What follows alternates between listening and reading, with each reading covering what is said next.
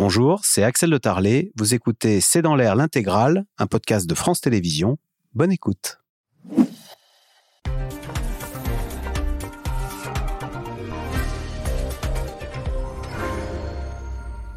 Bonsoir à toutes et à tous. La faculté d'économie de Marseille ne fermera pas. Le gouvernement est intervenu face à ce qui était en train d'apparaître comme une défaite en race campagne de l'État face aux dealers.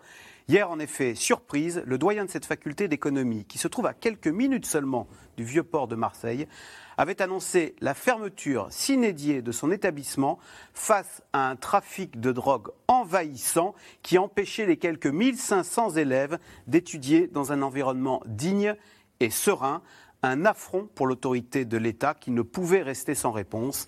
Les services de Gérald Darmanin ont donc dépêché d'urgence des forces de police permanentes autour de cette faculté. Cet incident remet en tous les cas à l'agenda la question de sécurité au moment où le gouvernement annonce la création de 238 brigades de gendarmerie supplémentaires. C'est le sujet de cette émission de ce C'est dans l'air, intitulée ce soir Insécurité, trafic, sommes-nous désarmés? Pour répondre à vos questions, nous avons le plaisir d'accueillir Yves Tréhard, vous êtes éditorialiste, directeur adjoint de la rédaction du Figaro. Frédéric Ploquin, journaliste, écrivain. Citons votre livre, apparaître dans deux semaines, Les réseaux secrets de la police. C'est aux éditions du Nouveau Monde. Audrey Goutard, vous êtes journaliste, spécialiste des faits de société à France Télévisions. Et Louise Osalter, vous êtes euh, journaliste politique à Marianne. Je rappelle votre livre, L'étrange victoire, l'histoire secrète de Macron 2. C'est aux éditions de l'Observatoire. Merci de participer à cette émission en direct. Frédéric euh, Ploquin, réaction hier suite à cette affaire de la préfète des Bouches-du-Rhône. Hors de question que les services publics plient face à des dealers. Si cette faculté avait fermé, en effet, c'eût été une humiliation totale pour euh, l'autorité de l'État? Pour l'État Non seulement ça, ça aurait ressemblé effectivement à une humiliation, mais ça aurait été aussi pour moi une grande défaite intellectuelle que finalement, symboliquement, l'université plie devant le commerce illégal de la rue, et en plus une université dédiée à l'apprentissage de la gestion et du marketing, domaine dans lequel les trafiquants se montrent particulièrement doués. Je pense que là, le, message qui aurait été envoyé à, la France aurait été absolument terrible. Mais si vous placez du point de vue euh, des, des trafiquants, eux, quelque part, ils s'en moquent complètement qu'il y ait une école, une école communale, une crèche. Il y a même une crèche euh, à côté de laquelle il y a eu un point de deal il n'y a pas longtemps à Marseille. Ils s'en moquent. Eux, ce qu'ils cherchent, c'est une bonne logistique, euh, des endroits pour planquer la, drogue et des clients. Ils cherchent à être proches de leurs clients. il faut quand même dire à ceux qui ne connaissent pas Marseille que ce point de deal n'est pas très loin et très proche du Vieux-Port, finalement, très proche de la gare Saint-Charles. Et aussi, pas très loin, euh, on va dire, de l'épicentre de la guerre qui secoue Marseille depuis un an. Parce qu'en réalité, l'une des deux bandes qui s'affrontent est euh, basée juste à côté. Donc je, pense que, voilà, du point de vue du, du, rectorat, enfin, non, plutôt du directeur de cette université, c'était à la fois probablement un coup de com', mais pas seulement. Pas seulement parce que quand même, on a découvert récemment, et en particulier à Marseille, qu'un point de deal, ça, dérange. C'est-à-dire que ce n'est pas les points de deal d'autrefois qu'on avait dans certains quartiers qui étaient plan-plan, tranquilles, etc. Les points de deal d'aujourd'hui, ils sont bruyants, ils génèrent du chaos autour, ils attirent tout un tas de gens et récemment, on a quand même vu un accroissement des règlements de compte euh, à l'arme de guerre proche des points de deal, autour des points de deal. Donc c'est pas complètement fou de la part de, de l'université de craindre, d'avoir craint en termes de sécurité pour les étudiants. Je rappelle quand même la mort d'une jeune fille Symboliquement, je pense que c'est un vrai tournant dans l'histoire de la lutte contre le trafic de stupéfiants. Une jeune fille à Marseille qui, euh, qui a pris une balle perdue il n'y a, pas, a pas très longtemps, alors qu'elle étudiait précisément euh, dans un quartier où euh, des jeunes sont dans sa, chambre. des dans sa chambre. Je pense que là, il y a, y a un avant et un après. Quelque part, les trafiquants de stupéfiants, ils, ils progressent et ils s'installent en pratiquant une forme de terrorisme.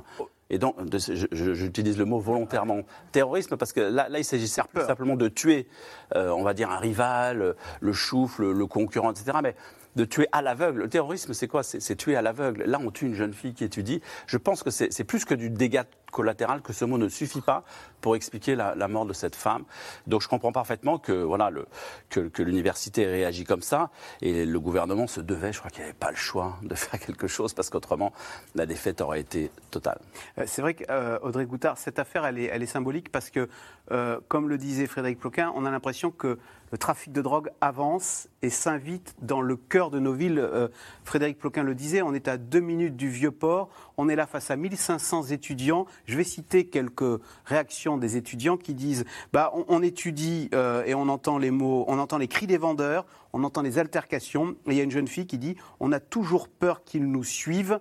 Euh, voilà, le, trafic est au, cœur du quotidien des habitants. Et comme le dit très justement Frédéric, c'est-à-dire que ah, auparavant, le trafic de drogue se voulait discret. On, partait du principe que pour trafiquer, les dealers trafiquaient dans leur coin discrètement. Et justement, on disait pas de violence urbaine sur les lieux de trafic, parce que les trafiquants tenaient leur, leur zone. Aujourd'hui, on se rend compte que ce n'est plus du tout le cas. Le trafic de stupéfiants en France est d'une telle puissance, d'une telle hégémonie qui n'ont même plus besoin de se cacher pour, euh, pour, euh, pour opérer.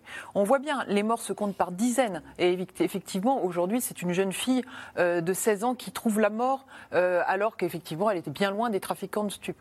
Donc, c'est une puissance économique, c'est une puissance qui déstabilise notre État, et on en est à un tel point qu'on n'arrive même plus à lutter contre. C'est-à-dire qu'aujourd'hui, on se rend compte, lorsqu'on regarde les chiffres du ministère de l'Intérieur, on ne peut pas dire que la police ne fait rien. La police n'a jamais autant fait. Les saisies n'ont jamais été aussi importantes, les interventions et les interpellations n'ont jamais été aussi lourdes, la police n'a jamais été aussi bien organisée en termes d'office, en termes de brigade, en termes de...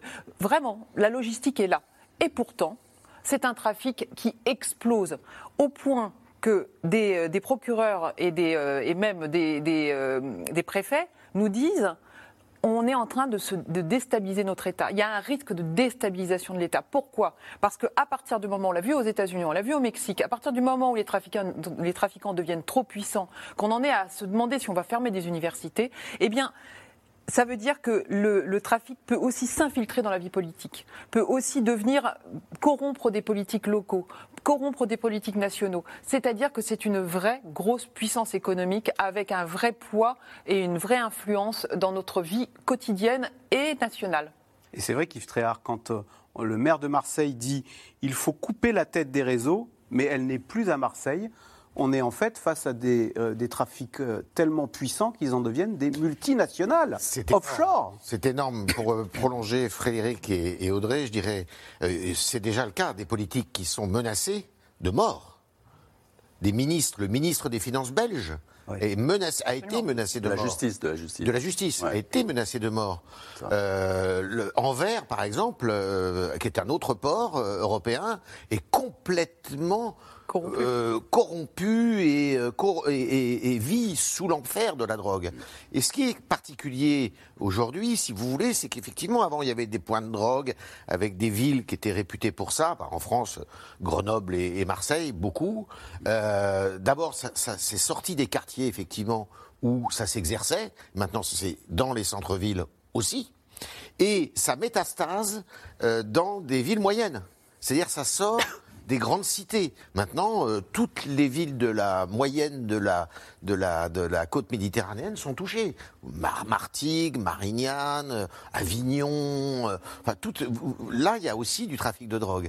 Donc, c'est un véritable, un véritable fléau qui touche y compris les zones rurales, les zones périurbaines, les zones rurales, tout le monde aujourd'hui est concerné et toutes les autorités de l'État sont, euh, sont en but justement à cette lutte qui est une lutte euh, de tous les instants. Et euh, avec effectivement des, des, des trafics qui sont intenses et un des trafics les plus intenses pour ce qui concerne la France, c'est un trafic qui passe par les Antilles, mais c'est aussi un trafic qui passe par le Maroc parce qu'on appelle la vallée du Rif, qui est juste en face, de l'autre côté de l'Espagne, dans le nord du, Maroc, euh, et qui alimente deux choses d'ailleurs, qui euh, ont trait à notre émission de ce soir, à la fois le trafic de drogue et le djihadisme. Euh, Louis Osalter, réaction d'Emmanuel Macron, le droit de vivre tranquille, ça n'a pas de couleur politique. Euh, si le chef de l'État parle du droit de vie de tranquille euh, qui serait contesté en France, c'est quand même un terrible aveu d'impuissance de la part euh, de l'État qui n'est plus capable de garantir à ses concitoyens le droit de vivre tranquille. Et du président de la République. Alors, Emmanuel Macron, son problème, c'est qu'il n'a pas d'histoire liée à ça. C'est-à-dire que l'Emmanuel Macron, qui était candidat pour la première fois en 2017, non seulement avait un parcours qui était en fait sur les sujets économiques et sociaux et a déroulé une campagne comme telle. Il allait d'abord sur le terrain économique en expliquant qu'il fallait prendre des mesures de libéralisation de l'économie pour que les énergies se libèrent précisément euh, et que la croissance et la prospérité reviennent. Non seulement il avait ce raisonnement, mais il allait plus loin en, raisonnant par déterminisme économique. C'est-à-dire que pour lui, l'économie était y compris la solution à ce type de problème. Quand il allait voir et qu'il lançait sa campagne en, Seine-Saint-Denis, euh, il parlait de ces jeunes qui euh, avaient un potentiel formidable, qui allaient devenir chauffeurs Uber, auto-entrepreneurs, et qui, comme ça, allaient pouvoir s'en sortir, sortir des quartiers de relégation euh, et effectuer une émancipation économique et sociale. Le Macron de 2023 n'est pas vraiment le même. Parce qu'au contact du pouvoir, euh, celui qui avant avait été inspecteur des finances, puis banquier d'affaires, puis ministre de l'économie, et donc n'avait jamais été vraiment confronté de près à la chose régalienne, le Macron au pouvoir a été rattrapé par ça. Parce que quand vous êtes président de la République, vous n'avez pas le choix tous les jours, vous avez une note qui vous parvient, qui est une synthèse de, toutes les horreurs en fait, qui se sont passées les dernières 24 heures sur le territoire euh, français. Euh, et donc vous ne pouvez plus échapper en réalité euh, à ces sujets, au sujet de la délinquance, du terrorisme, du trafic de drogue. et donc Emmanuel Macron, au contact du pouvoir, disons, déjà a réalisé, et puis il a appris, il s'est entouré d'hommes, je pense à, Laurent Nunez notamment, mais il y en a d'autres, euh, qu'il a placés à des postes progressivement pour essayer de reprendre la main là-dessus. Mais il a toujours un angle mort évident, et je pense que l'opinion publique le crédite comme tel, euh, et c'est pour ça que Marine Le Pen a l'avantage sur ce pan des, sujets. Il a toujours un angle mort évident dans la prise en main de ce problème, dans le ce qu'on appelle le régalien en général. Il n'est pas crédité euh, d'une capacité, disons, à reprendre la main sur ces sujets-là, d'une autorité suffisante, telle qu'il pourra en venir à bout, et il lui reste 4 ans. Alors la faculté Colbert de Marseille, cernée par des dealers, deux morts dans une fusillade ce jeudi dernier, toujours à Marseille, et un sentiment d'insécurité qui s'installe partout en France selon des récents sondages. Loin des centres-villes, c'est dans le Lot-et-Garonne qu'Emmanuel Macron s'est recentré sur le thème de la sécurité. Le chef de l'État a, en effet annoncé la création de 238 nouvelles brigades de gendarmerie d'ici 2027, sujet de Laszlo Gélabert et Nicolas Baudry-Dasson. Une université placée sous surveillance policière permanente. Telle est la condition pour maintenir la faculté Colbert de Marseille ouverte. Depuis ce matin, ces patrouilles de police ont une mission, dissuader les trafiquants de drogue de s'installer. C'est un bon signal car euh, ça montre tout simplement ben, que l'éducation peut continuer tout simplement et qu'on peut continuer à aller de l'avant. Et puis euh, ben, ça montre peut-être également que les moyens ont été mis en place euh, par la mairie, donc c'est bénéfique. Je pense que pour la sécurité des élèves et de la sécurité de tous, des professeurs et des personnes qui travaillent ici, ça serait beaucoup mieux de fermer l'université en attendant que tout se calme et qu'on soit assez euh, en sécurité. La fermeture du site avait d'abord été décidée hier par la direction de l'université. Une fac située en plein cœur de Marseille, dans le quartier populaire de Belzins, en proie au trafic de drogue, aux rixes et aux agressions. Pour les enseignants et les étudiants, la situation devenait insoutenable. Le soir, euh, à la fin des cours, c'est vrai que j'essaye de me dépêcher de retourner au métro et euh, de parler à personne. C'est vraiment pas un cadre pour euh, étudier réellement en fait. C'est pas, pas un cadre. c'est pas normal. Une réunion de crise est alors organisée avec la préfète de police. Décision est prise de renforcer la présence policière. La fac restera finalement ouverte. Les 1500 étudiants n'auront donc pas à suivre des cours à distance, mais beaucoup espèrent que la mesure ne sera pas temporaire. Une inquiétude, renforcée par les nombreuses fusillades qui éclatent jusque dans le centre-ville. La semaine dernière, en plein jour, un homme armé d'un AK-47 tue deux hommes de 24 et 41 ans. Un troisième est grièvement blessé. L'assaillant repart alors en voiture. Loin des centres-villes, c'est dans la campagne du Lot-et-Garonne qu'Emmanuel Macron s'est focalisé sur la sécurité. Le chef de l'État annonce la création de 238 nouvelles brigades de gendarmerie en zone rurale d'ici à 2027. 93 seront fixes, 145 mobiles. En tout, plus de 2000 gendarmes auront pour mission de rétablir l'ordre et de lutter contre les nouvelles formes d'insécurité. Nous avons un problème de sécurité partout. Dès qu'il n'y a pas de présence, c'est pour ça qu'il fallait en remettre. On, voit des territoires qui sont touchés par les petits faits de délinquance, par les cambriolages, on a encore vu ce matin en tournant avec nos gendarmes, par les violences contre les élus. Ici, le maire de Clérac s'est fait agresser il y a quelques années par des jeunes et parfois des très jeunes. Et euh, nous avons aussi les stupéfiants. Un problème de sécurité reconnu par le président et des solutions moquées par l'opposition. Moi, je suis favorable à ce qu'il euh, y ait des nouveaux postes de gendarmes. Je suis favorable à ce qu'il y ait des nouveaux postes de policiers. Ça fait euh, des, années et des années que je le demande. Bon, mais cette annonce, elle n'est pas nouvelle. Elle a été votée dans la loi de programmation militaire à l'Assemblée nationale il y, a, il, y a, il y a cinq mois. Monsieur Macron est un beau parleur du déclin de notre pays, puisque Monsieur Macron a annoncé pour la huitième fois euh, depuis janvier 2022, par son intermédiaire ou celle de son gouvernement, ces brigades de gendarmerie. Et euh, il ne faut pas être dupe de ces effets de communication. La sécurité au cœur de l'agenda du gouvernement. Elisabeth Borne préside ce soir un conseil national de la refondation post-émeute et présentera des réponses aux maires des villes concernées d'ici fin octobre. Frédéric Ploquin, question de Christian, alors qu'il lui habite dans le Rhône, euh, qui témoigne. J'habite à Villeurbanne, qui devient petit à petit une zone de non-droit. Mais est-ce qu'on a vu dans le reportage euh, cette faculté qui est dans le premier arrondissement de Marseille, on l'a suffisamment dit, à trois minutes du, Vieux-Port, n'est-elle pas elle aussi en train de devenir une zone de non-droit quand on a entendu cette étudiante dire ben, Je n'ose plus marcher, euh, je me dépêche de rentrer à la fin des cours?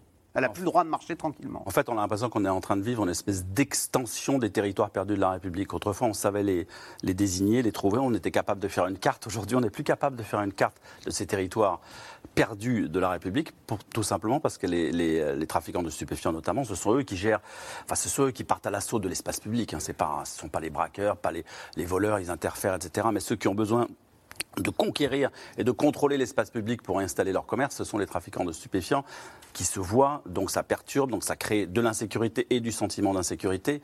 Mais ce que vient de découvrir euh, Emmanuel Macron en proposant, parce que la réponse qu'il donne là, elle est, surtout sur les zones justement sur la France. ça on va revenir, oui. Mais si vous voulez, c'est qu'à côté de ces territoires perdus de la République, il y a aussi, c'est ce qu'il a découvert là euh, ces jours-ci, les territoires, je dirais, oubliés de la République, où là les services publics ne sont pas là. C'est-à-dire qu'à Marseille, on, les dealers sont en, bras de fer avec un service public qui va fermer, mais à dans, dans, ces zones, dans cette ville moyenne et, les zones rurales, là, il n'y a pas de service public. Et la, plainte, justement, des citoyens qui montaient, c'est ça, c'est que vous nous, le service public s'éloigne. Et finalement, la seule, la seule chose qui vient à eux, et ça, je trouve ça assez énorme. Enfin, c'est un paradoxe inouï. La seule chose qui se déplace jusqu'à eux, les seuls qui arrivent à les livrer à domicile, les seuls qui viennent jusqu'à leur maison, ce sont les trafiquants de stupéfiants. Ils se plaignent dans ces zones, effectivement, de devoir prendre la voiture pour aller je sais pas où, pour aller faire une démarche administrative. Et les trafiquants de stupéfiants, qui sont quand même relativement malins, il faut le dire, arrivent et disent attendez, nous, Uber Sheet, Uber Coke, on est chez vous, on arrive chez vous, tu tapes sur ton réseau social, ton petit truc, tu peux même choisir la dose, la couleur de ce que tu veux, etc. Et ça vient chez toi. Donc eux, ils ont compris, et ils ont finalement, ils s'immiscent en réalité dans toutes les failles des trafiquants de stupéfiants. Dès qu'il y a, dès qu'il y a une faille, ils sont hyper adaptables, adaptatifs. Et quand il y a eu le Covid, on a, on a tous dit ah c'est la fin des points de deal, etc. Ils ont dit attendez, ils sont, ils sont passés par, ils sont passés sous la moquette. Ils ont inventé d'autres systèmes, et ces systèmes euh, d'acheminement. Euh, effectivement moins voyants, un peu sous les radars, ont permis de partir à la conquête de zones rurales où finalement la main-d'œuvre a suivi. Parce que moi j'ai rencontré un certain nombre, parce que je viens de faire un documentaire pour France Télévisions sur ce sujet précisément, et, j'ai interviewé notamment un, un jeune. main-d'œuvre, on parle même plus de. Un jeune de, on parle de main-d'œuvre. De trafiquants, au fond, on les embauche tranquillement. c'est un gars qui, qui trafiquait en Seine-Saint-Denis depuis toujours et qui s'est dit putain, c'est trop saturé, il y a trop de monde. En plus, je, je risque ma peau, l'autre il veut, ma, il veut me tuer puis les policiers, la BAC me connaît. Qu'est-ce que je fais ben, je vais... Il est allé prospecter et il s'est retrouvé à Alençon. Il dit, putain, il n'y a personne là et tout. Il s'est mis à côté d'une petit, petite supérette. Il a attendu le chaland. Il a vu que ça mordait tout de suite. Donc il y a du client aussi dans des, dans des endroits comme ça. Il a vu que ça mordait. Il s'est installé. Et euh, il est relativement tranquille et il s'est rendu compte que non seulement le cannabis et le shit se vendaient bien dans les zones, euh, dans ces petites villes moyennes, mais également la cocaïne. Eh ben, donc, euh, donc son, son, voilà, son marché prospère. Justement, Louis Osalter, s'il y a trafic, c'est qu'il y a des consommateurs. Est-ce que, faute de pouvoir taper sur les trafiquants, est-ce qu'il ne faudrait pas taper sur les consommateurs? C'est un peu d'ailleurs ce que dit euh, la maire euh, du premier secteur de Marseille, qui dit s'il y a tous ces trafiquants, je, la cite, hein, c'est qu'il y a une présence accrue de consommateurs de drogue dure en mode zombie. C'est ce qu'a déjà dit Emmanuel Macron lui-même. D'ailleurs, il a déjà pris la parole là-dessus en disant c'est la responsabilité de chacun euh, quand euh, un tel ou un tel roule un joint de se dire mais en fait c'est ceux-là la source première de la situation de, ces quartiers-là. Donc c'est évident. Et d'ailleurs, on constate que sur le débat politique, le débat politique en fait est vraiment sur le versant sécuritaire, c'est-à-dire et là-dessus il y a un consensus, c'est-à-dire qu'aujourd'hui le, bon thermomètre qui mesure ça, ce sont les maires, c'est les alertes des maires qui remontent au ministère de l'Intérieur pour demander des policiers. Et ça c'est très frappant depuis quelques années, de droite comme de gauche, euh, les maires viennent toquer à la porte de Gérald Darmanin pour dire envoyez-moi tant de renforts policiers, j'ai des trafiquants qui ne sont pas de chez moi, qui sont installés dans tel quartier de ma ville euh, et, qui, euh, et, que, et que je ne peux pas déloger euh, en l'absence de police municipale ou de, moyens policiers nationaux euh, conséquents. Ça, c'est les versants sécuritaires et je dirais qu'il y a un consensus, euh, en tout cas pour l'instant, sur la lutte contre le- le- les, les trafiquants de drogue. Mais effectivement, le débat politique, qui d'ailleurs a lieu uniquement par interminence, il, est sur la consommation. Et là, on retrouve souvent un clivage droite-gauche entre, euh, euh, Emmanuel Macron d'ailleurs sur ce plan-là se met plutôt du côté de la droite, sur le côté on ne bouge pas sur une quelconque légalisation ou dépénalisation, alors que des personnalités de gauche vont clairement sur ce terrain en expliquant que euh, si qu'on aurait moins de problèmes avec le cannabis euh, et maintenant euh, d'autres types de drogues, si euh, on allait vers euh, une dépénalisation ou une légalisation. Ce qui en réalité n'est pas évident, et ça même des, des maires étiquetés à gauche le disent, ils constatent très bien que, euh, par exemple, dépénaliser ou légaliser le cannabis euh, n'empêchera pas le trafic de s'emparer de toujours plus de produits. Alors aujourd'hui, la coque euh, s'étend énormément au-delà des grandes villes en 600 000 France, c'est absolument spectaculaire. Et quand, si vous regardez ce qui se passe aux États-Unis, vous avez d'autres substances euh, coupées, Fentanyl, là, extrêmement nocives et extrêmement addictives, et notamment euh, qui pourraient Drogue du zombie, en hein. Qui sont en train de, sont à La Réunion, déjà. sur le continent européen. Donc voilà, qui vont s'immiscer dans les trafics.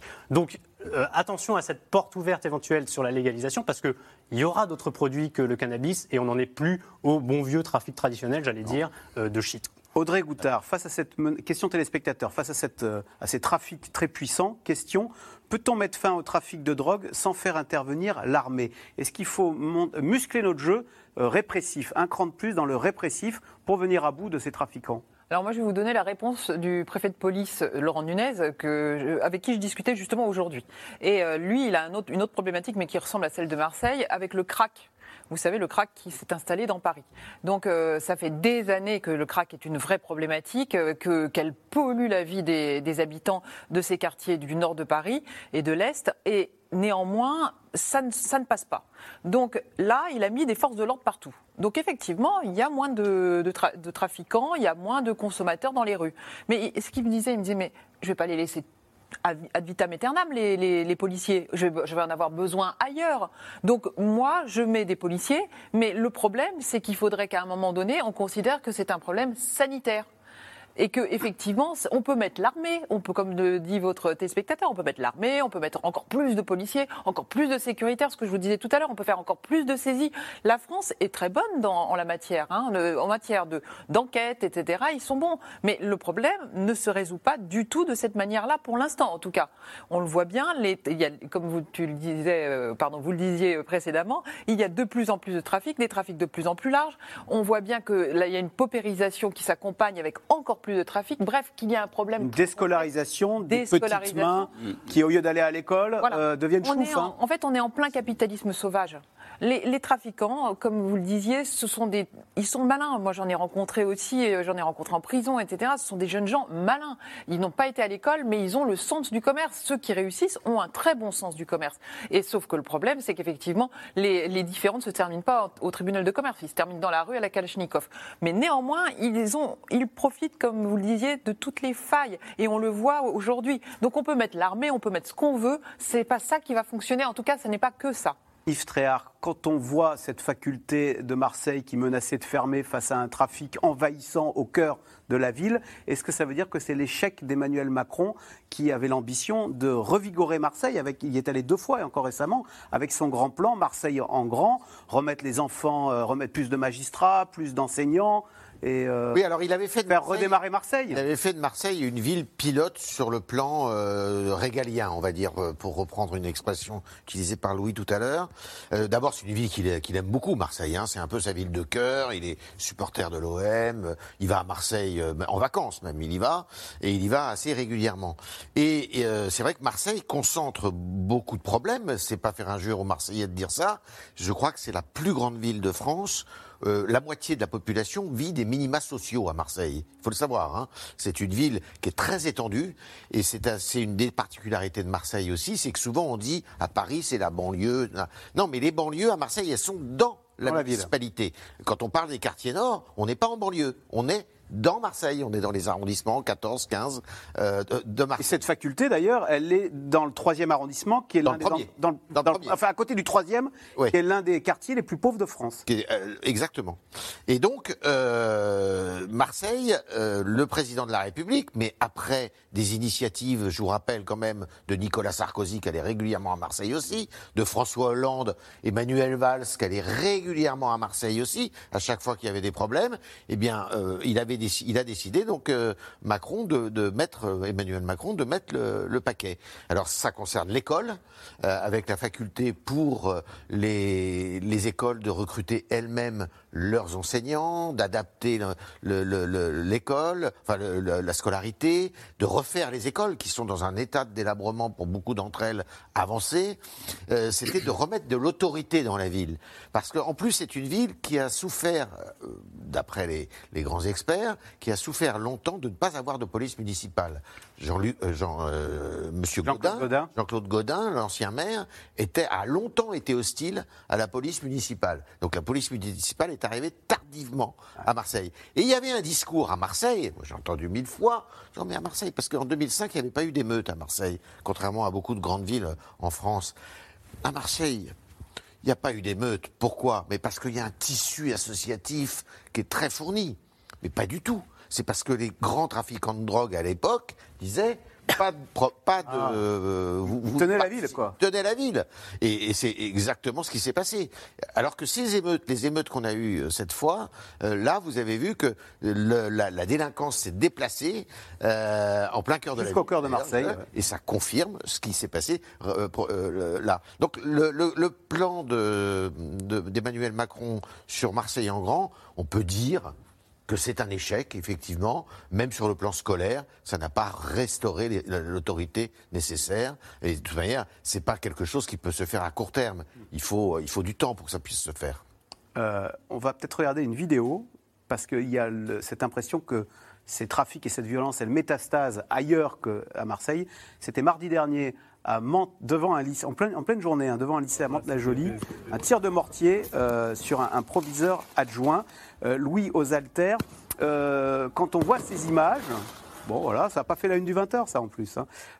c'est ce qui a poussé Emmanuel Macron lundi à vouloir remettre du bleu, comme on dit, avec l'annonce de, cette, euh, de ces 238 créations de brigades Alors oui, évidemment, il y a la pression de l'opinion publique confrontée à, ce genre d'événements qui sont quotidiens. Hein. C'est-à-dire qu'effectivement, ça ne fait pas la une du 20h parce que, en réalité, si vous épluchez la presse locale, vous en voyez tous les jours, euh, à peu près euh, dans, dans, de nombreux endroits de France. Mais c'est aussi un prolongement, plus spécialement l'application du programme d'Emmanuel Macron. Il a, en 2022, et même à partir de son premier quinquennat, il a trouvé ce slogan qui disait plus de bleu dans la rue. C'est-à-dire qu'il passe euh, après euh, des années où le nombre de policiers, et notamment de policiers que l'on voit, c'est-à-dire qui patrouillent euh, et qui ne sont pas derrière un, bureau la plupart du temps, ont diminué. Et donc la ligne Emmanuel Macron a été d'inverser cette tendance. Il a fait aussi d'ailleurs pour l'armée, hein, donc c'est vraiment les crédits régaliens armée, police, justice qui ont été relancés par Emmanuel Macron. Ça, effectivement, il faut, euh, il faut reconnaître qu'il a, qu'il a été actif là-dessus. Donc, le déploiement de ces 200 brigades de gendarmerie, bah, oui, c'est la suite logique de, son programme. Ce n'est pas une annonce, au sens où on savait déjà, c'est-à-dire qu'il avait, il l'avait promis, il avait déjà annoncé. Là, ça a été chiffré et réparti euh, géographiquement. Et la preuve, d'ailleurs, de l'attente qu'il y a euh, dans les différents territoires, c'est que le lendemain, quand vous épluchiez la presse régionale, déjà énormément de une de la, de la presse régionale était consacrée à cette annonce, là où la presse nationale ne s'y intéressait pas tant que ça. Et surtout, chacun comptait les gendarmes qu'il avait reçus. Ah, nous, on, en a, on a deux brigades, c'est super, euh, pour tel, tel et tel village, alors qu'un autre euh, expliquait qu'il y allait avoir qu'un renfort de 12 gendarmes uniquement. Donc ça démontre quand même l'attente et quelque part la concurrence aussi. Je parlais des demandes des maires adressées à la place Beauvau, la concurrence qu'il y a entre collectivités, entre territoires, pour avoir des renforts de police un peu partout pour répondre à une délinquance et des trafics qui, sont, qui ont essaimé un peu partout. Mais même si, Frédéric Ploquin, vous le disiez tout à l'heure, euh, la, la délinquance, elle était plutôt urbaine. Alors même si maintenant c'est des villes moyennes comme Montargis, on parle quand même de villes. Or là, la presse, pour le coup, a retenu le lendemain euh, Emmanuel Macron, je les titre, c'était au chevet de la ruralité. Bah, c'est clair. Est-ce qu'il y a eu un- un- une cible ratée là quelque part c'est vrai que c'est- paradoxal de répondre à la ruralité euh, après, après les émeutes de cet été. Les émeutes de cet été, elles concernent les villes, mais je pense qu'il y aura. Enfin, j'imagine, j'espère que le gouvernement va, essayer d'apporter quelques, quelques, pas des solutions, mais quelques réflexions intelligentes là-dessus. Mais là, il y a un autre point de vue, il y a un autre point, c'est qu'il n'a pas échappé à l'Élysée que ces zones rurales où on va remettre des gendarmes ont quand même globalement, lors de la dernière élection présidentielle, massivement voté pour le Rassemblement, Rassemblement national. Ça ne leur a pas échappé. Donc il y a une lecture politique qui est faite, à mon avis, depuis l'Élysée, premièrement. Et deuxièmement, effectivement, ça n'a pas été très compliqué de se rendre compte que... Parce que euh, dans ruralités, c'est- on n'est pas forcément directement. C'est la gendarmerie. Mais on se dit, mon Dieu, euh, après les grandes villes, c'est les villes moyennes, nous serons les Et- prochains sur la cible? Non, mais d'ab- d'abord, d'abord, moi j'ai repéré des, règlements de compte dans des villes où il n'y en avait jamais eu, euh, à Châtellerault, à Châteauroux, à Besançon, euh, à Alençon. Euh, Vous, vous, vous- vous imaginez pas le nombre de villes qui sont touchées, concernées. Donc des coups de feu qui retentissent à, à Cavaillon dans, dans ces villes, évidemment, ça, ça émeut nécessairement la population. Mais il n'y a pas que ça en zone de gendarmerie.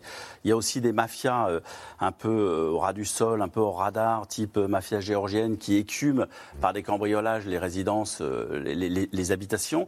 Il y a aussi des gangs, euh, souvent originaires de, de l'Est ou de l'ex-Yougoslavie, qui viennent et qui ciblent, ça, ça, c'est quelque chose qui fait extrêmement mal, qui ciblent les appareils électroniques et informatiques des, des paysans, des agriculteurs. C'est-à-dire que, vous savez, aujourd'hui, les agriculteurs, ils ont des énormes machines et ils visent leurs champs, ils ont des, ils ont, ils ont des appareils électroniques partout euh, qui, qui guident un peu le tracteur et qui, d'accord, ces appareils valent une fortune.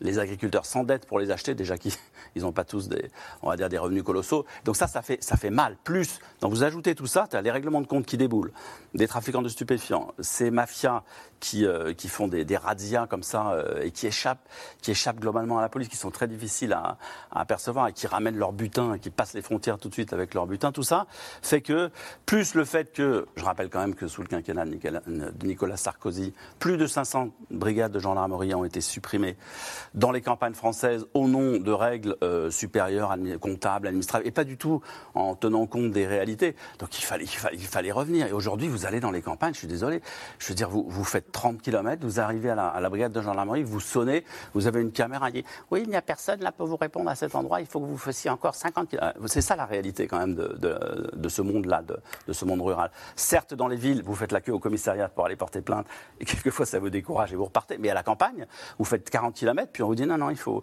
ils sont pas là aujourd'hui, c'est fermé parce qu'on n'est pas assez nombreux. Donc je pense que, je pense que cette réponse, je veux dire, à cette France-là, qui n'est plus aussi d'ailleurs rurale, qui devient, hein, je, je pense qu'il y a, bon, c'est plus la campagne d'autrefois non plus. hein.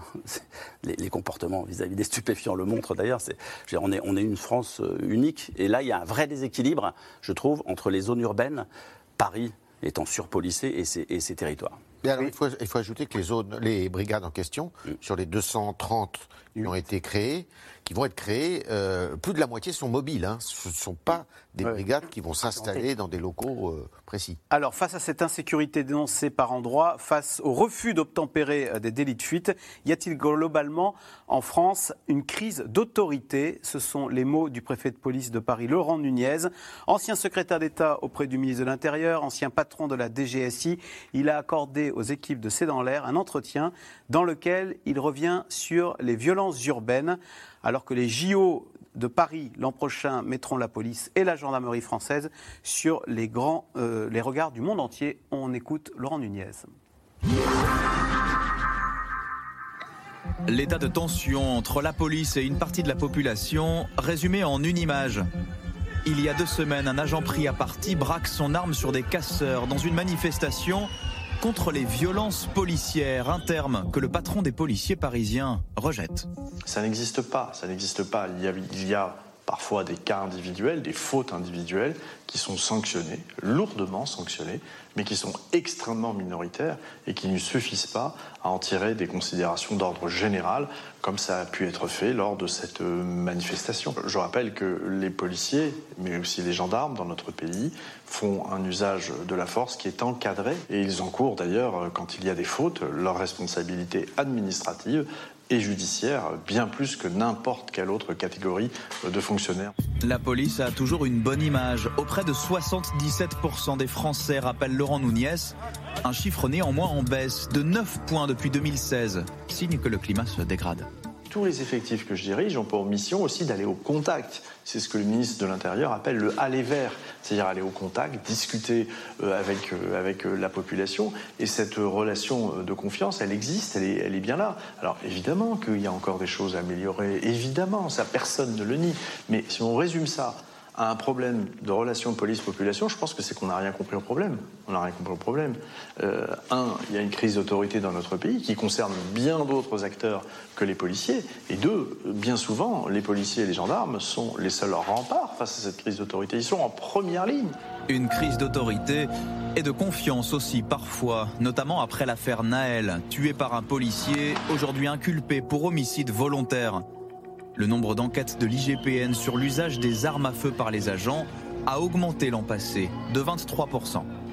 La police est contrainte de répondre à une violence qui monte. Évidemment que l'usage, euh, l'intervention des forces de l'ordre augmente de ce fait parce qu'en face, il y a un, recours accru à la violence. Et le refus d'obtempérer étant d'ailleurs euh, le meilleur exemple de tout cela, puisqu'on a de plus en plus de refus d'obtempérer.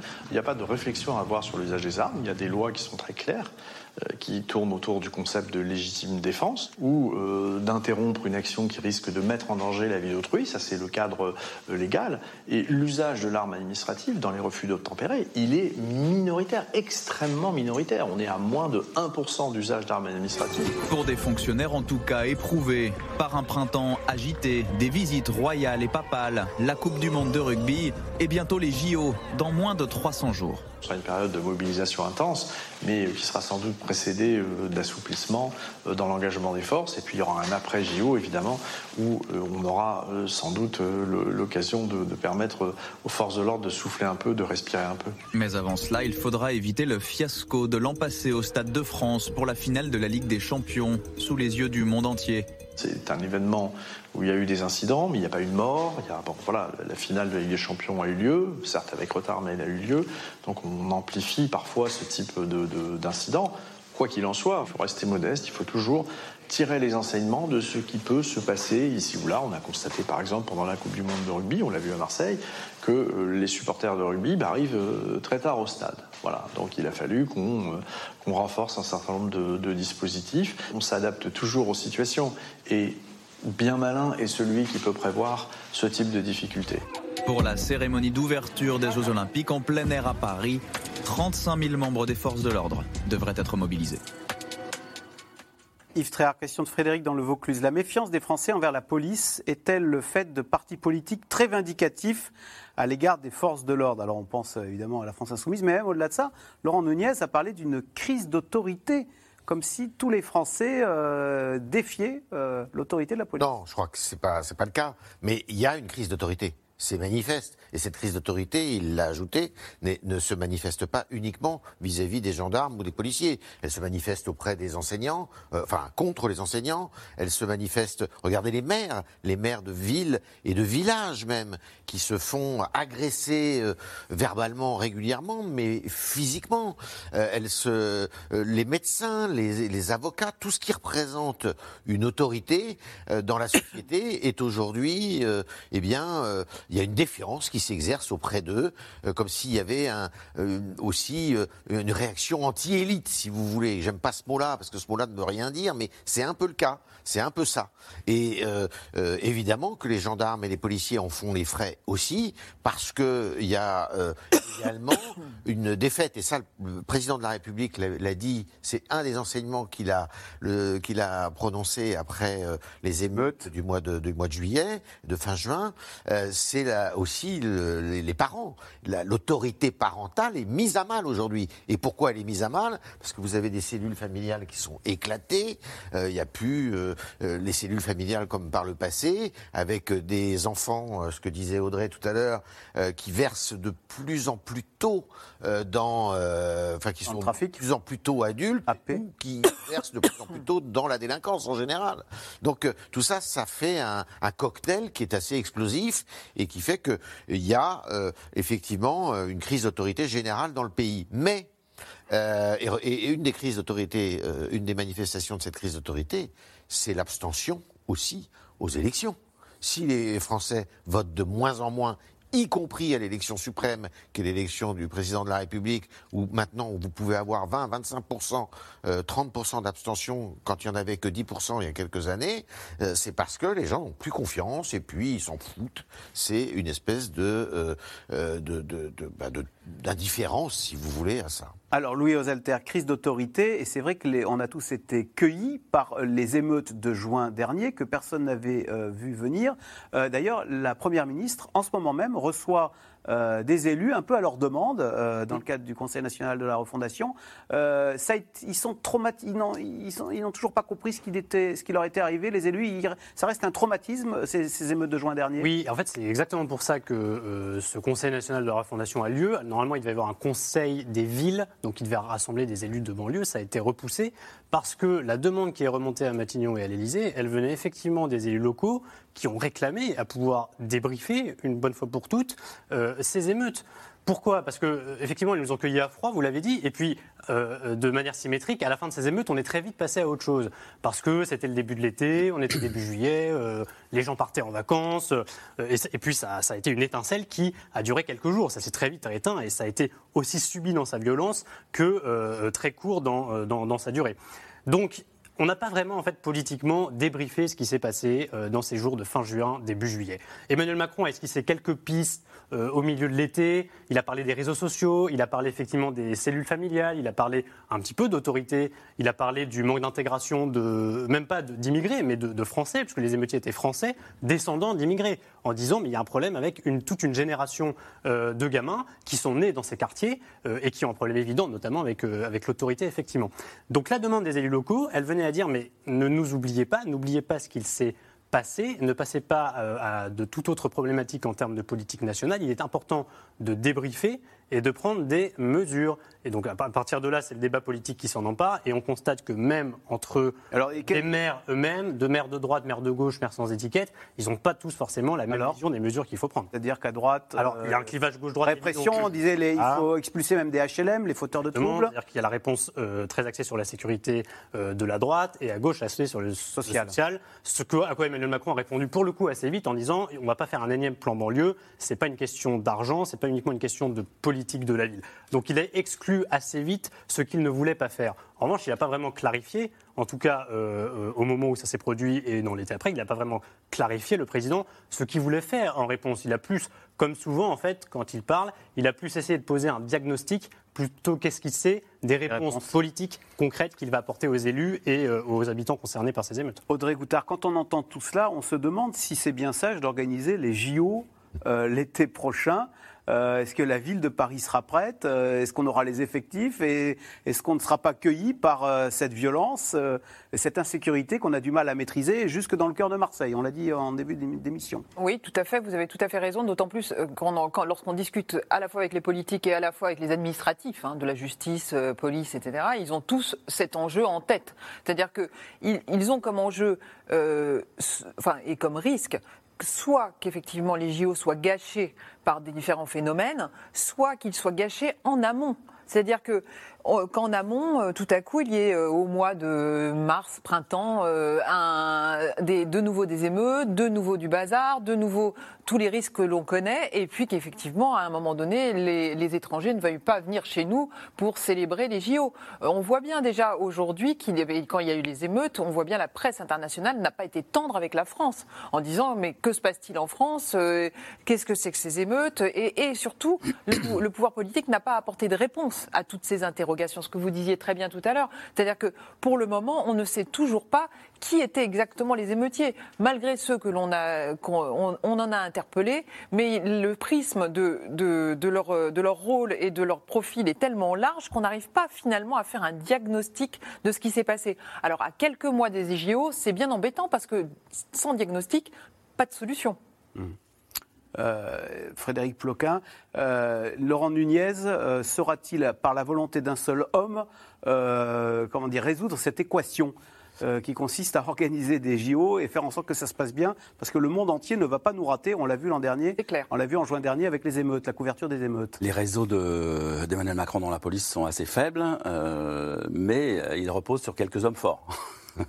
On peut dire que, Laurent Nunez en est un. Je rappelle quand même qu'il était euh, chargé de la coordination du renseignement à l'Élysée, qu'il a également été, d'ailleurs il parle en politique, hein, il parle en policier, mais il est très politique, il a été aussi numéro 2 du ministère de l'Intérieur à l'époque de Christophe Castaner, quasi-ministre, hein, ministre, ministre biste de l'Intérieur.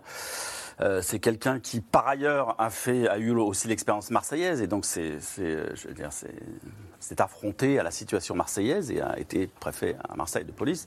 Donc, on va dire qu'il a une bonne expérience, qu'il a, qu'il a le terrain. Je ne vois pas qui d'autre a. Le poste de préfet de police de Paris, c'est un des postes.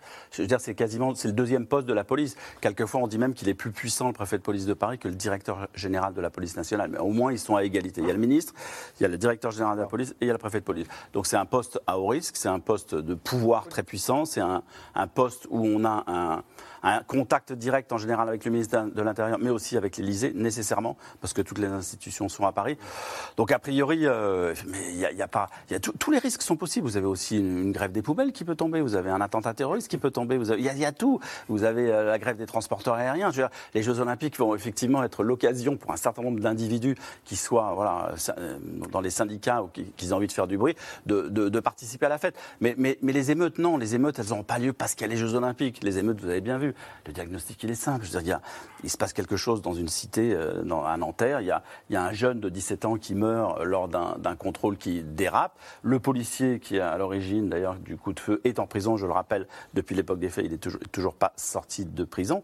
Euh, donc il y, a quand même, euh, il y a quand même des faits très concrets. Et là-dessus, c'est greffé une espèce d'appétit. Moi, quand, quand, je parle moi, aux maires de, de, la banlieue parisienne, eux, ce qu'ils ont vu, c'est pas des, des, amis de Naël descendre dans la rue. Franchement, ce qu'ils ont vu, ce sont des, des pilleurs très organisés qui se sont payés deux ou trois jours de aller, on va se servir partout, puis on va détruire, on va s'attaquer à tous les symboles de l'État, police municipale, etc. Bus, les, les, bus dans un. Donc c'est pas très réfléchi, hein, parce qu'aller aller taper les, casser les bus dans lesquels circulent leurs parents pour aller euh, au boulot, c'est pas forcément très intelligent, mais ils l'ont fait. Voilà, c'est une espèce de, de flambée spontanée. Ils vont pas forcément faire ça tous les jours, mais je pense que cette génération-là, il y avait eu 2005, maintenant il y a, il y a ces émeutes-là plus mmh. puissantes, plus violentes, plus brèves mais, mais très très durs, euh, qui ont fait des dégâts financiers considérables, absolument considérables. Il n'y en aura pas toutes les cinq minutes, hein, des comme ça. Yves Tréhard, pour revenir sur les JO, on a vu ô combien Emmanuel Macron avait été soulagé euh, lundi soir sur France 2 quand il a dit... Euh, L'accueil du pape et du prince Charles s'est très bien passé. On peut être fier, on a réussi. C'est dire s'il y aura de l'anxiété avant les JO en se disant Oh mon Dieu, si ça se passe mal, c'est la honte en mondiovision.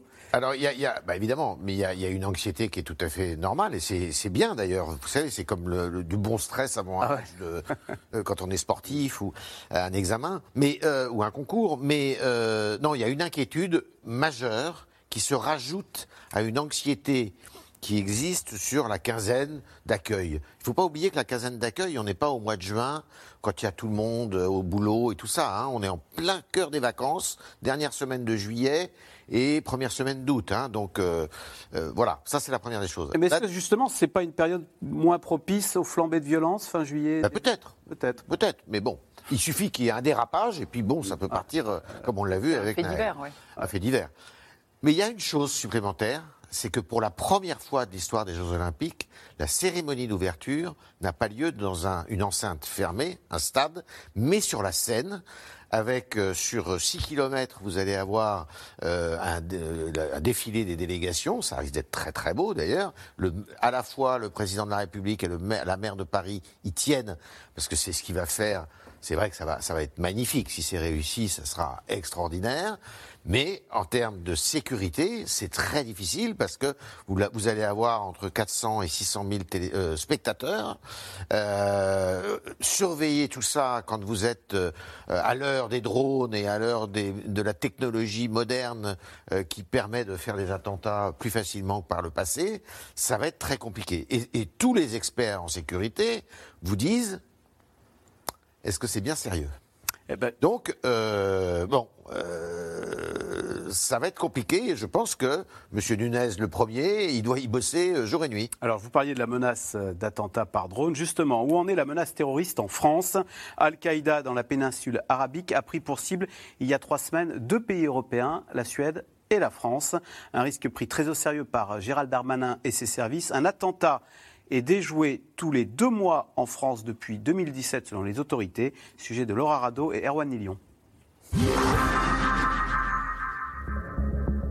En une de la revue d'Al-Qaïda, un homme cagoulé, portant un fusil et posant devant des policiers français en larmes. À travers l'un de ses outils de propagande, l'organisation djihadiste menace directement l'Europe. La Suède, la France et d'autres pays qui combattent Dieu ne comprendront pas jusqu'à ce qu'ils entendent des nouvelles comme l'ambassade suédoise a été rasée à la suite d'une explosion violente ou une attaque armée contre un ministère à Paris.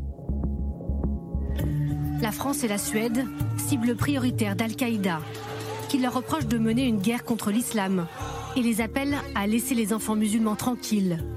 Une référence sans nul doute à la récente interdiction de l'abaya dans les écoles françaises et à une vague d'autodafé de Coran dans le royaume suédois ces derniers mois.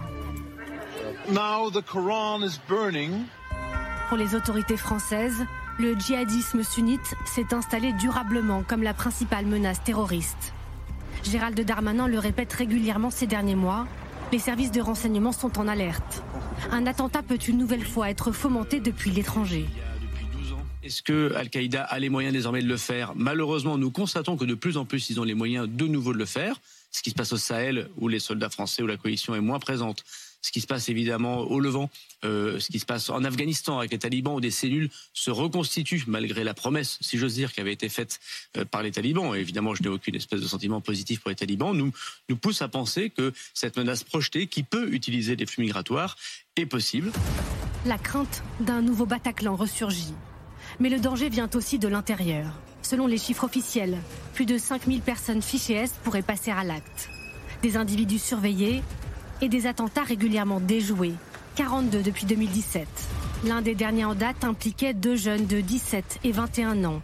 Interpellés au printemps, ils prévoyaient de s'attaquer à des civils et des églises. Selon le patron de la DGSI, ces profils seraient devenus majoritaires. Ce sont surtout de jeunes adolescents, souvent en sentiment d'échec, qui trouvent dans l'islam radical une matrice existentielle simple et peuvent, à travers la radicalisation, s'inventer un personnage. La menace terroriste ravivée aussi ces derniers jours par la justice. La semaine dernière s'est ouvert le procès de Magnanville. En 2016, l'assassinat d'un couple de policiers à son domicile, sous les yeux de leur fils de 3 ans, choque toute la France. Le terroriste, Laroussi Abala, est tué par le raid, Aujourd'hui, Mohamed Abérouz est jugé pour complicité d'assassinat terroriste. Il y a donc un enjeu symbolique très fort avec euh, euh, ce procès de l'assassinat de policiers chez eux et euh, un enjeu judiciaire extrêmement fort également, puisque nous avons un, accusé qui est un islamiste notoire, avéré, déjà condamné dans un dossier terrorisme islamiste, qui vient plaider contre le dossier un acquittement dont je ferai tout pour qu'il ne l'ait pas. Je vous remercie. Monsieur Aberouz euh, l'a dit, hein, il est prêt à pouvoir euh, apporter des explications à la juridiction. Il a clamé son innocence, en plus d'avoir euh, dit toute sa compassion pour les parties civiles. On ne doit jamais être trop confiant. Maintenant, je pense qu'on a des éléments extrêmement solides à faire valoir et c'est ce que nous allons faire dans les prochaines semaines. Une fois la justice passée, reste la délicate gestion de ceux qui ont purgé leur peine et surtout leur surveillance. 75 condamnés pour faits de terrorisme sortiront de prison en 2023. Audrey Goutard, on parlait tout à l'heure du risque, du risque terroriste à l'approche des JO. On parle de maintenant de menaces hétérogènes. Ça veut dire que la menace, elle n'est plus seulement islamiste? Non, elle n'est pas seulement islamiste. Euh, le, le, patron du renseignement a été très clair. Il y a une vraie menace aujourd'hui des ultras, ultra-gauche, ultra-droite. Alors, on ne va pas les mettre au même niveau que la menace islamiste puisque la menace islamiste, on l'a vu hein, dans notre pays, au Bataclan, euh, et on voit à quel point ils ont une puissance de frappe euh, que n'a pas pour le moment, disent les services de renseignement, euh, les, groupes d'ultra-gauche. Alors il y a toujours le, risque et l'angoisse que se recrée un groupe euh, façon action directe. Hein. On l'a connu dans les années 70-80 et on a vu à quel point effectivement ça avait pu martyriser et traumatiser la France. Après, il y a cette menace ultra droite. Alors, elle vient vraiment, euh, son influence est vraiment américaine. Hein. C'est depuis euh, Donald Trump, le Capitole, les suprémacistes, etc. Et donc on voit bien que ça irradie, et ça c'est les réseaux sociaux, hein, ça irradie euh, vers des esprits faibles français qui peuvent se dire qu'effectivement ils peuvent reproduire ce, que, ce que font les, suprémacistes américains. Yves alors excepté Samuel Paty, on peut dire que Emmanuel Macron n'a pas connu les grandes vagues d'attentats qu'a connu euh, François Hollande. Est-ce à dire que la menace islamiste, elle est plus faible, on a réussi à la contenir? Elle n'est pas plus faible. D'abord, euh, pendant son premier mandat, il, a, il, a, il y a eu des faits divers, enfin des faits divers, pardon, des attentats islamistes. Je vous rappelle la, fliquette, on a appelé ça comme ça, de Rambouillet. Il y a eu euh, Samuel Paty, enfin euh, Nice, la basilique de Nice. Enfin, il y a eu des choses quand même qui ont été, oui, qui ont été sérieuses. Mais aujourd'hui, je sais que les services, et, d'ailleurs c'est la une du Figaro de demain, pour faire un peu de publicité, ah ben, raison. les services sont quand même un peu sur les dents. Alors il y a effectivement la perspective des Jeux Olympiques, et ça c'est normal, euh, qui euh, est là, mais il y, a, il y a plusieurs indices, si vous voulez. D'abord, il y a une situation internationale qui est extrêmement compliqué avec ce qui se passe au Sahel, effectivement, même si jusqu'à présent, je le, je l'annonce, enfin je le, je le précise, il n'y a aucun terroriste qui est venu, qui venait du Sahel. Hein, euh, il y en a pas eu. Plutôt du Proche-Orient jusqu'à présent. C'est toujours du Proche-Orient ou du Maghreb, mais en passant par le Proche-Orient euh, ou du Maghreb en, direct, mais pas du Sahel. Euh, mais au Sahel, bah là, vous avez, j'étais avec le président mauritanien la semaine dernière, qui a une frousse énorme euh, de voir des djihadistes sortir justement du Mali, du Nord Mali, où là ça se passe très très mal en ce moment. Donc il y a ça. Mais vous avez aussi toujours la, situation en Afghanistan, et euh, il y a énormément d'Afghanistan qui viennent actuellement en Europe. Parmi eux, il peut y avoir des, euh, des terroristes, bien sûr. Et il y a le retour des djihadistes, des candidats également. Et vous avez ce qu'on appelle les revenants. Les revenants. Alors vous avez deux types de revenants. Vous avez les revenants qui sont déjà revenus et qui euh, purgent des peines en France ou euh, des petites peines parce qu'ils n'ont pas été condamnés à des très longues peines, qui sortent de prison. Et puis vous avez des revenants euh, dont on ne sait pas trop effectivement ce qu'on ce va, comment les traiter. Et puis vous avez ce qu'on appelle le, des, des, djihadistes, enfin ou des terroristes en puissance qui sont endogènes, qui sont dans nos prisons qui se sont, c'est des, ce qu'on appelle des terroristes Google, enfin des, des, sont islamistes, auto-radicalisés, des islamistes googlisés et euh, qui ont commis euh, ou proféré euh, des, des, menaces et qui aujourd'hui, ben, effectivement, sortent de prison et ceux-là, eh ben, ils, ils, représentent un risque et une, un danger important. Allez, tout de suite, on revient à vos questions. Merci d'avoir écouté C'est dans l'air. Comme vous le savez, vous pouvez désormais écouter l'intégrale, mais aussi l'invité ou vos questions à nos experts. Tous ces podcasts sont disponibles gratuitement sur toutes les plateformes de streaming audio. Et pour le replay vidéo, c'est sur France.tv, bien évidemment. À bientôt.